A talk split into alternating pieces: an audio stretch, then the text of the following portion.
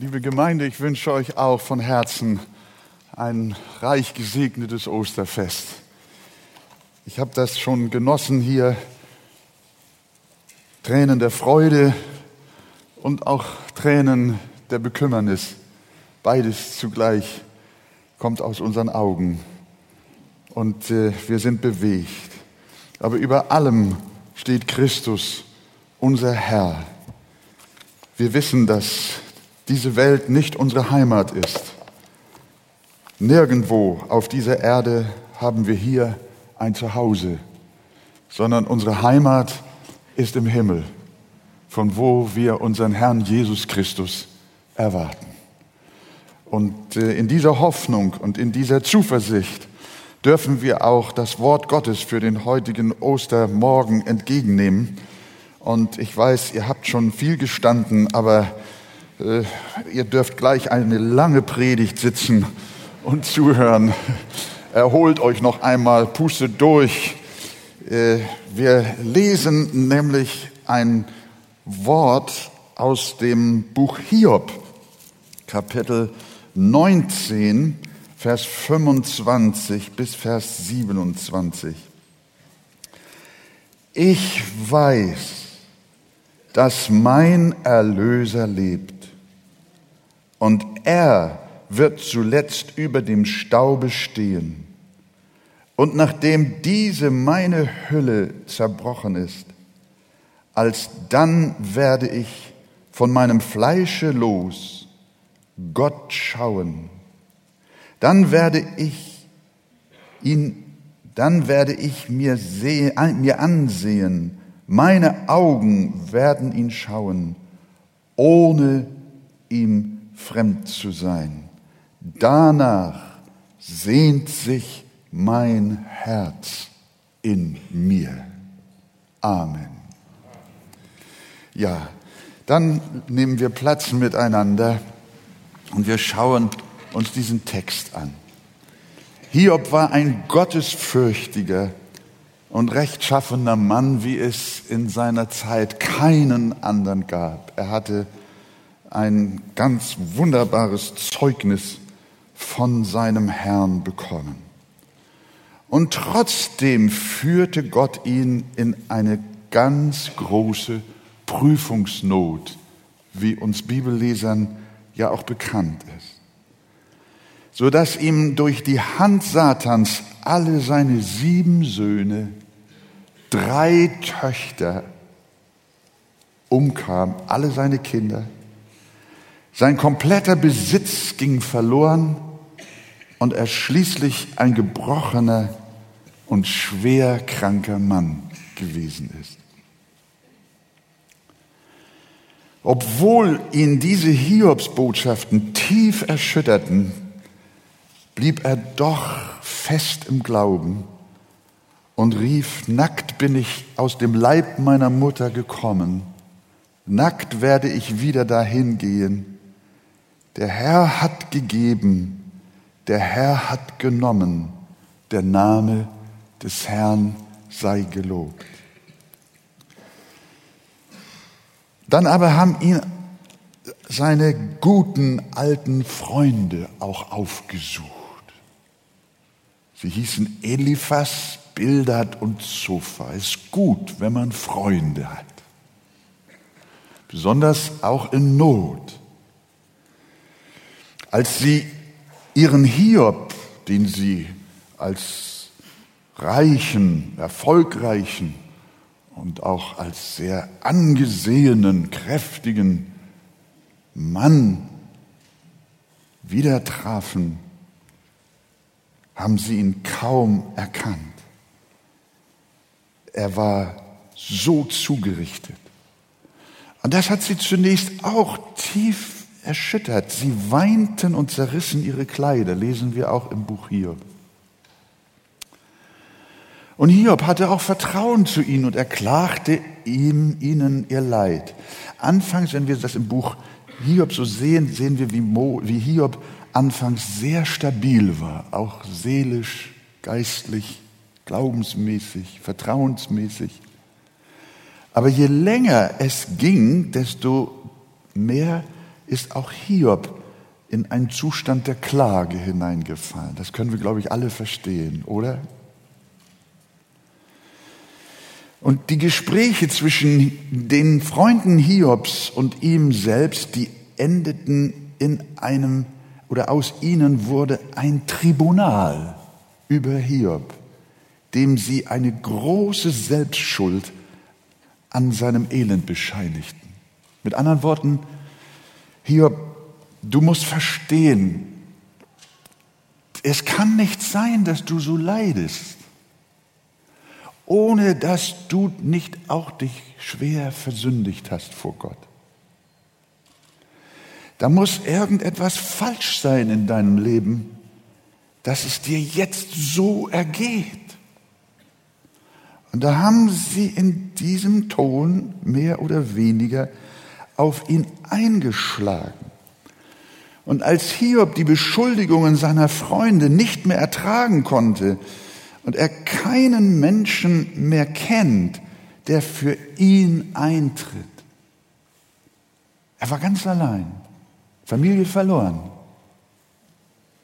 Da entsteht dann das 19. Kapitel. Und er ruft wie aus einer inneren Offenbarung.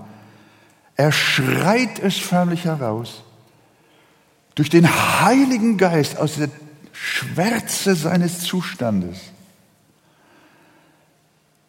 und ruft, ich weiß, ich weiß, dass mein Erlöser lebt. Aus dieser Atmosphäre, aus diesem Druck. Mit anderen Worten, wenn ihr euch auch alle von mir abwendet und euch gegen mich stellt, wenn ihr mich alle verurteilt und schuldig sprecht und ich keinen Menschen mehr habe, der zu mir steht, einer bleibt mir doch, mein Erlöser. Er spricht durch die Inspiration des Heiligen Geistes eine Prophetie aus, die er für alle Zeiten festgemeißelt haben will, in den beiden Versen zuvor, da sagt er, oh, das doch meine Worte, als wenn er sie schon vorbereitet hat in seinem Herzen, dieses Ich weiß, dass mein Erlöser lebt. Bevor er das ausspricht, dann sagt er, oh, das doch meine Worte aufgeschrieben, oh, dass sie doch in ein Buch eingetragen würden. Lob und Dank, es ist passiert, worum du gebeten hast, Hiob. Oh, dass doch meine Worte aufgeschrieben, oh, dass sie doch in ein Buch eingetragen würden, dass sie mit eisernem Griffel und Blei für immer in den Felsen gehauen würden. Wir schauen uns dieses Wort, das ja wirklich ins Buch geschrieben ist, das in Felsen gehauen ist und in Millionen von Herzen geschrieben ist. Wir schauen uns dieses Wort an. Ich weiß, dass mein Erlöser lebt. Hiob spricht mit einer großen Gewissheit, die auch unser Herz heute Morgen am Ostern neu erfassen darf. Er sagt, ich weiß. Er sagt nicht, ich vermute, ich hoffe, ich wünsche mir, ich gehe davon aus. Nein, er sagt, ich weiß. Es gibt ein Wissen, liebe Gemeinde, liebe Freunde, eine Gewissheit, die ist sicherer als eins und eins zwei sind. Christus ferne Menschen sagen gern, Glauben heißt nicht Wissen. Möglicherweise ist jemand auch hier heute im Haus oder draußen äh, am Internet und denkt gerade so. Glauben heißt nicht Wissen. Obwohl solche lieben Leute nicht glauben, reden sie aber über den Glauben, als wüssten sie, was er ist. Sie haben keine Ahnung, was lebendiger Glaube ist. Die Bibel sagt es uns. Es ist aber der Glaube eine feste Zuversicht in Bezug auf das, was man erhofft, ein Überzeugtsein, und jetzt höre mal, ein Überzeugtsein von Tatsachen, die man nicht sieht. Die Bibel lehrt uns, dass es eine sichtbare und unsichtbare Welt gibt. Es gibt Dinge, die sind vor unseren Augen offenbar, aber es gibt Dinge, die kennen wir nicht. Und sie sind trotzdem da. Es gibt Dinge, die wir nicht sehen und nicht erkennen, und doch sind sie real. Vor vielen Jahren hat man noch nicht gewusst, dass es Bakterien und auch Viren gibt. Aber sie waren da. Es gab eine Zeit, da wusste man nichts von Atomen, aber sie waren trotzdem da. Man kann sie nicht schmecken, man kann sie nicht sehen, man kann sie nicht fühlen, man kann sie nicht riechen. Die Behauptung, ich glaube nur, was ich sehe, ist einer der dümmsten Sätze, den je ein Mensch ausgesprochen hat. Ehrlich. Wer behauptet, dass es nur das gibt, was wir Menschen sehen und erkennen können, der ist ziemlich krank im Kopf. Entschuldigt, wenn ich das so brutal sage. Nein, ihr lieben Freunde, es gibt eine Realität außerhalb unserer Wahrnehmungsfähigkeit, für die wir Menschen in unserer Begrenztheit keine Antenne haben. Wir haben fünf Sinne, mehr nicht. Und mit unseren fünf Sinnen können wir das wahrnehmen, was diese fünf Sinne uns möglich machen. Aber wer sagt denn, dass es nicht auch Mikrokosmen gibt, von denen früher die Menschen gesagt haben, sowas gibt es nicht. Es gibt andere Welten, die wir nicht sehen und nicht erkennen. Die Makrowelten, die Mikrowelten, Engelwelten, Geisteswelten, göttliche Welten. Wir sehen sie nicht. Und nur weil wir nicht, nicht sehen, behaupten wir, sie gibt es nicht. Hör auf damit. Um die Welt Gottes und des Heiligen Geistes wahrnehmen zu können, brauchen wir mehr als nur unsere fünf Sinne. Dazu ist ein sechster Sinn nötig. Und das ist der Glaube. Und dieser von Gott geschenkte Glaube, der erblickt Tatsachen, die die menschlichen Sinne nicht bemerken. Darum definiert Hebräer den Glauben, wie wir gelesen haben. Es ist aber der Glaube ein Überzeugtsein beziehungsweise ein Überführtsein von Tatsachen, die man menschlich gesehen nicht sieht. Da sind Tatsachenwelten da. Und wenn Gott dir lebendigen Glauben schenkt, man kann äh, im Bild gesprochen auch sagen, wenn Gott dir Glaubensaugen schenkt, diesen sechsten Sinn, durch den Glauben, den Gott einem Menschen gibt, etwas Übernatürliches wahrzunehmen, dann ist das ein gewaltiges Geschenk. Und dann siehst du Wirklichkeiten, die du vorher nicht für möglich gehalten hast. Du siehst Tatsachen, die dir Gewissheit sind. Du siehst sie ja. Und deshalb geht die Bibel oft von der Sprache des Glaubens. Für die Bibel ist Glauben das gleiche wie Wissen. Aber manchmal spricht sie nicht das Wort Glauben aus, sondern manchmal redet sie auch buchstäblich vom Wissen. Eins zu eins. Zum Beispiel ruft Paulus aus, ich weiß, an wen ich glaube. Er kennt seinen Gott. Und ich bin überzeugt, dass er mächtig ist, das mir anvertraute Gut zu bewahren. Johannes hat das auch auf dem Herzen, die Gewissheit des Glaubens zu proklamieren. Er sagt in 1. Johannes 5, Vers 19, wir wissen, dass wir aus Gott sind. Und dass die ganze Welt sich im Bösen befindet. 1. Johannes 3, Vers 14. Wir wissen, dass wir aus dem Tod zum Leben gelangt sind. Denn wir lieben die Brüder. Und wer den Bruder nicht liebt, bleibt im Tod. Wir wissen, dass wir aus dem Tod zum Leben gelangt sind. Und Hiob, unser Text heute, er sagt, ich weiß. Ich weiß genau, mein Erlöser lebt. Glaube heißt nicht für Wahrhalten, sondern Glaube heißt Wissen, Gewissheit haben. Und deshalb singen wir das Lied auch gern, jedenfalls in früheren Zeiten. Jetzt habt ihr wieder meine alten Lieder. Aber es ist ein, es ist ein, ein, ein, wie nennt man das, ein Evergreen.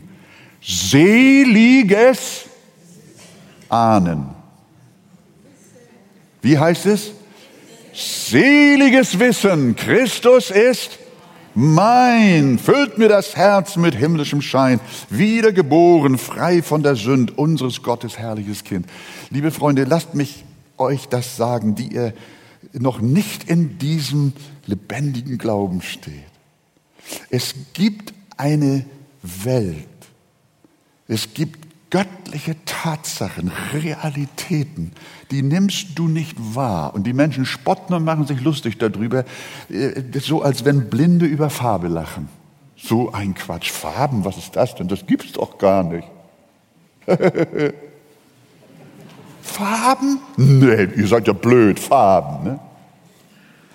Nein, ihr Lieben, auch wenn du sie nicht sehen kannst, es gibt sie doch und sprich mal mit einem gläubigen Menschen in deiner Familie, auf deinem Arbeitsplatz, in der Schule, in deiner Verwandtschaft und lass ihn doch mal erzählen, wie er Glauben erlebt. Und dann wirst du merken, er spricht von Gewissheiten. Er redet nicht von Ahnungen und Eventualitäten und vielleicht und eventuell sondern Menschen, die von Gott diesen lebendigen Glauben geschenkt bekommen haben, die freuen sich, die erleben Gott, die spüren seine Nähe, die wissen um seine Realität, um seine Gegenwart. Die sind auch jetzt hier in dem Bewusstsein, Gott ist gegenwärtig. Auch wenn wir ihn nicht sehen, ist er doch da. Und das ist das Geheimnis des Glaubens. Es ist eine gewaltige Wahrheit. Gott möge dir das heute am Ostern 2022 schenken. Das, dafür beten wir. Und nun sagt er ja nicht nur, ich weiß, sondern er spricht auch von seinem Erlöser. Das hebräische Wort, das Hiob hier gebraucht, lautet Gol und kann mit den Begriffen Verwandter und auch Verteidiger oder Rechtfertiger übersetzt werden. Gol erinnert an Naemi und ihre moabitische Schwiegertochter Ruth. Als Boas im Leben der Ruth auftauchte, klärte Naemi sie auf und sagte, dass er ihr Gol sei. Als nächster Verwandter hatte er nach dem Gesetz Mose die Pflicht, der verarmten Familie beizustehen er hatte dafür zu sorgen, dass überschuldeter Besitz wieder zur Familie zurückkehrte und dass in Sklavenschaft gefallene Angehörige wieder freigekauft und erlöst wurden. Dafür sorgte der Goel, der Erlöser, der Verwandte, der nächste Verwandte. Fangen wir mit dieser Bedeutung Verwandter kurz an. Das passt auf Jesus. Er wurde Mensch, Fleisch von unserem Fleisch, Gebein von unserem Gebein. Und niemand ist mit uns Gottes Kindern so blutsverwandt wie Jesus. Glaubt ihr das? Jesus ist unser Verwandter. Dein nächster Verwandter ist nicht deine Ehefrau. Unter menschlichen Beziehungen ist der nächste Verwandte immer dein Ehepartner. Aber im Bezug, wenn du Jesus mit einbeziehst, ist nicht dein Ehemann dein nächster Verwandter, auch nicht dein geliebtes Kind, sondern Jesus. Alle Verwandtschaft hier auf Erden, wie uns die Bibel lehrt, hört auf. Im Himmel gibt es keine leiblichen Brüder mehr. Auch keinen Onkel, keine Tanten, Oma und Opa. Alles passé. Im Himmel hört sogar die eheliche Verwandtschaft auf. Alle Familienbande haben hier auf der Erde ein Ende. Nur eine Verwandtschaft bleibt, die über unseren Tod hinaus besteht und für immer und ewig gilt. Und das ist deine Verwandtschaft mit Jesus. Dein nächster Verwandter ist Jesus. Goal. Und Hiob ruft eigentlich aus, ich weiß, dass mein Verwandter lebt. Halleluja. Da nun die Kinder an Fleisch und Blut Anteil haben, ist er gleichermaßen dessen teilhaftig geworden. Hebräer 2, Vers 14. Das beschreibt die Verwandtschaft. Die Freunde Hiobs schämten sich ihres verarmten und einsamen Freundes. Aber der Heilige Geist kam in seiner Einsamkeit und Verlassenheit zu dem, der keinen Ehepartner mehr hatte, keine Familie, keine Söhne, keine Töchter mehr und ließ ihn ausrufen, ich weiß, dass mein Verwandter lebt. Kann sein, dass du auch keinen Verwandten hast auf dieser Erde. Gibt es kaum, aber es soll auch vorgekommen sein. Aber wenn du Jesus hast und an ihn glaubst, dann kannst du heute Morgen ausrufen, ich weiß, ich habe doch einen Verwandten. Und der ist mir so nah. Er ist mein Nächster. Von diesem nächsten Verwandten wusste Hiob, dass er sich seiner nicht schämt. Manchmal haben reich gewordene äh, äh, Größen äh, kein Interesse mehr an ihrem armen Bruder. Das liest man manchmal. Diesen asozialen Abkömmling wollen sie sich nicht einmal, wollen sie nicht einmal erwähnt haben. Er trübt nur den Glanz des berühmten Familiennamens. Solche gut situierten Familien wollen sich nicht mal mehr an ihre missglückten Familienangehörigen erinnern. Aber die Bibel sagt in Hebräer, hört mal, hört mal, was, was, was, was die Bibel sagt über unseren himmlischen Verwandten, der ja reich ist und mächtig. Und wir sind im Elend. Die Bibel sagt, denn sowohl der, welcher heiligt, als auch die, welche geheiligt werden, sind alle von einem. Aus diesem Grund schämt er sich auch nicht, sie Brüder zu nennen. Halleluja. Er schämt sich nicht, dich Schwester zu nennen. Die Geschlechter sind sowieso nicht wichtig. Im Himmel gibt es die nicht mehr. Deswegen haben wir mit Feminismus und diesem und jenem und Genderismus wenig am Hut. Und wir, wir kritisieren nicht die Bibel, weil sie von Brüdern spricht und die ganze Familie Gottes meint.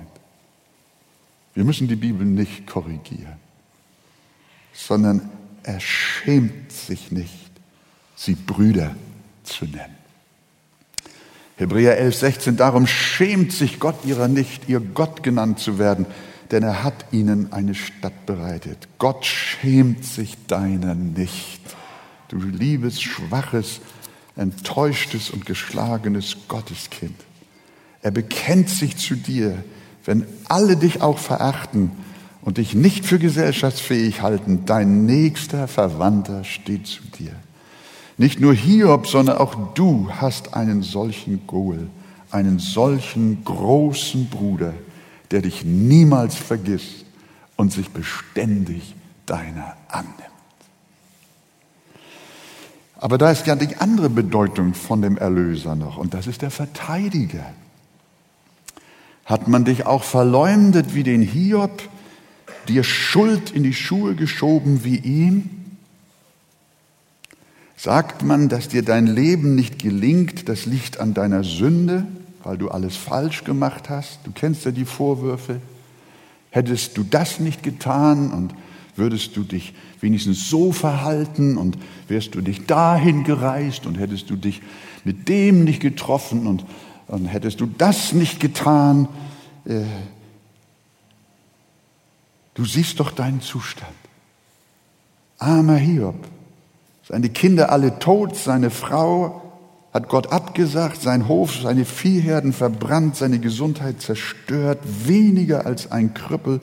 Und dann diese Vorwürfe, Lügen und Belastungen. Und er kann nicht mehr. Aber da kommt der Heilige Geist ihm zur Hilfe, der mit unaussprechlichem Seufzen in seiner Seele arbeitet. Und er seufzt es und ruft es heraus. Ich weiß, dass mein Verteidiger lebt. Ich weiß, dass mein nächster Verwandter lebt. Aber ich weiß, dass mein Verteidiger lebt. Aber selbst wenn du gesündigt hast, wenn du schuldig geworden bist, auch dann hast du einen Verteidiger.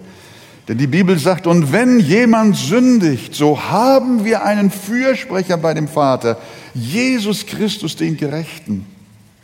Und hierher gehört auch das Pauluswort, Wer will verurteilen? Christus ist es doch, der gestorben ist, dein Verteidiger, dein Rechtsanwalt.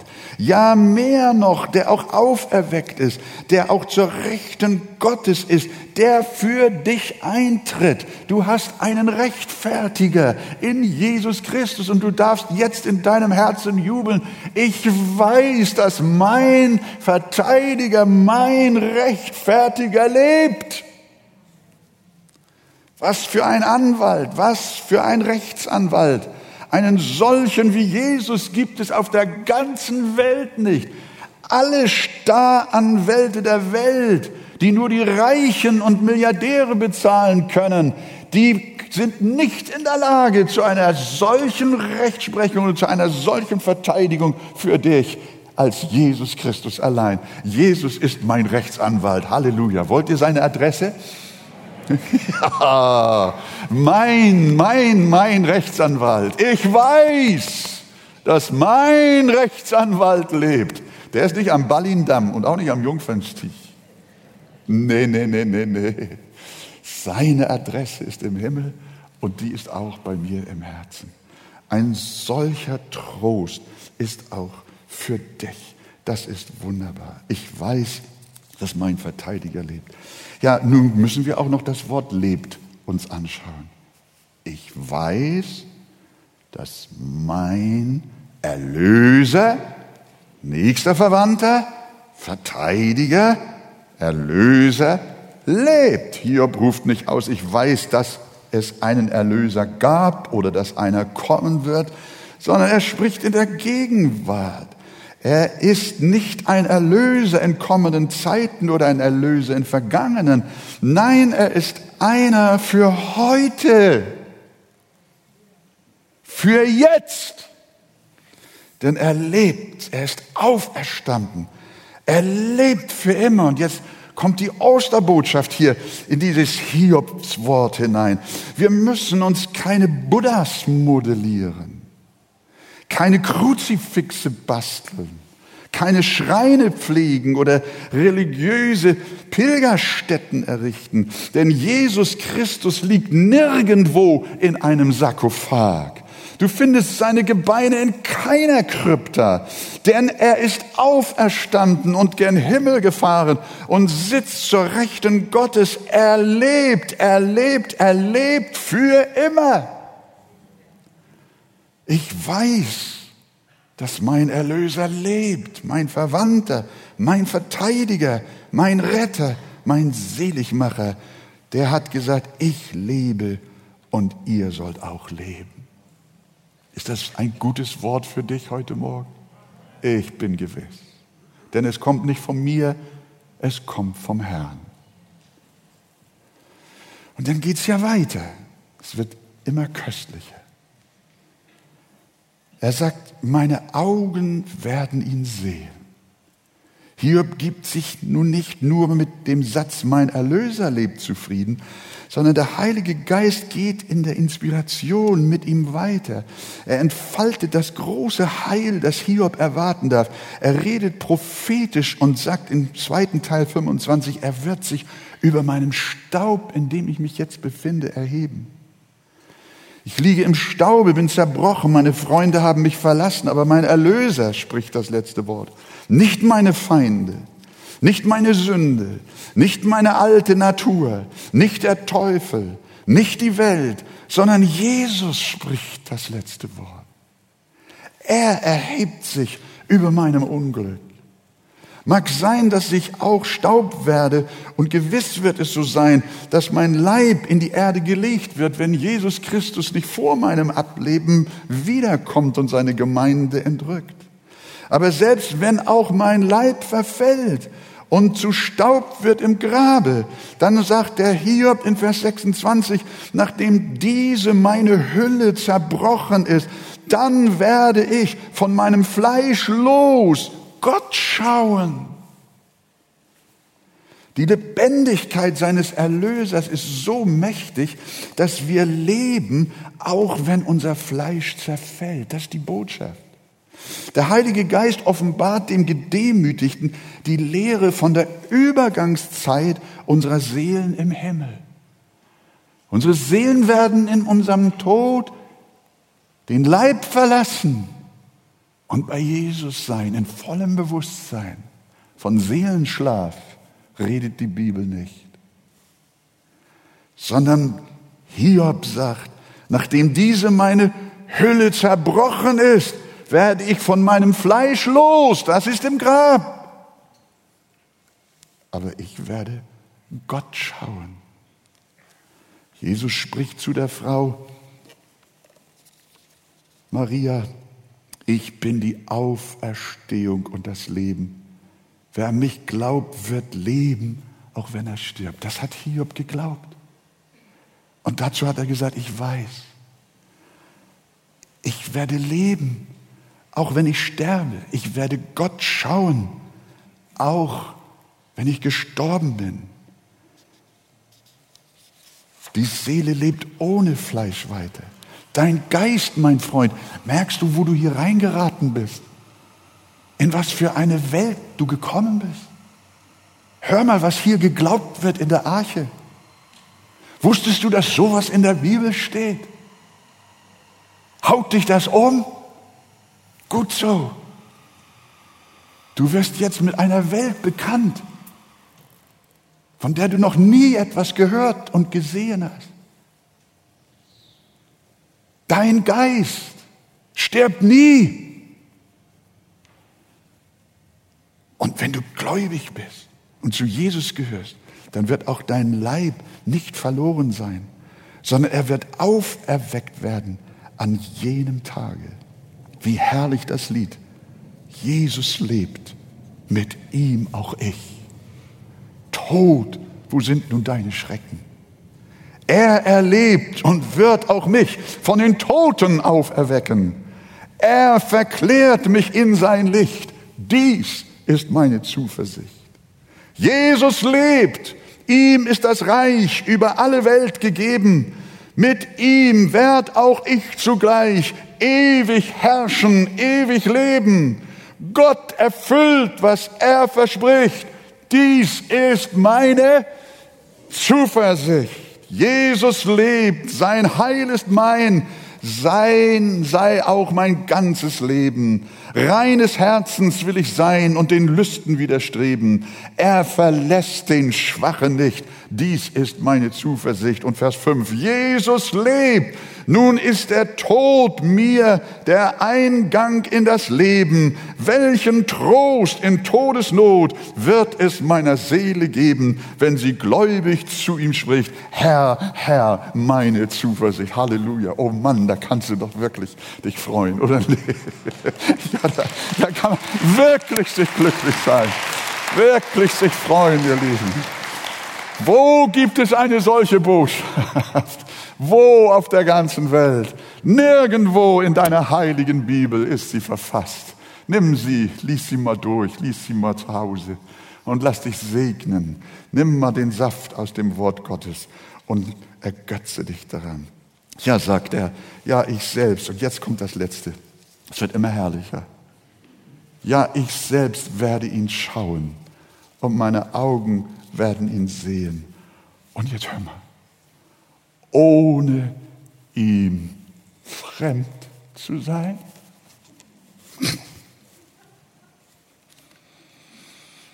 Wenn wir die Augen hier auf der Erde zumachen, dann werden wir sie im Himmel wieder aufmachen und wir werden Jesus sehen, ohne ein Fremdgefühl. Hiob, was für ein Prophet. Denn wir kennen ihn ja schon hier. Kennst du Jesus hier schon auf Erden? Wir vergessen doch nicht, wie er uns hier begegnet ist, wie er uns unsere Sünden vergeben hat, wie er uns geliebt hat, als wir noch seine Feinde waren. Wir erinnern uns daran, wie er in guten und schweren Zeiten uns nie vergessen hat, wie er uns geleitet und geführt, und als wir selbst nicht mehr gehen konnten, da nahm er uns auf den Arm und legte uns auf seine Schulter und trug uns nach Hause. Wir vergessen die vielen Gebetserhörungen nicht, die vielen Gnaden und Wunder, die er an uns getan hat. Wie oft hat er mit dir gesprochen? Weißt du noch, wie er dich getröstet hat? als du nicht mehr weiter wusstest. Er war da. Und du kennst ihn. Wie oft hat er uns seine liebliche Stimme hören lassen, wenn wir sein Wort lasen, uns an seinen Verheißungen ergötzten, wenn wir eine Predigt hörten oder im Gebet Zwiesprache mit ihm hielten. Ja, wir können sagen, welch ein Freund ist unser Jesus, unser Leben lang gewesen.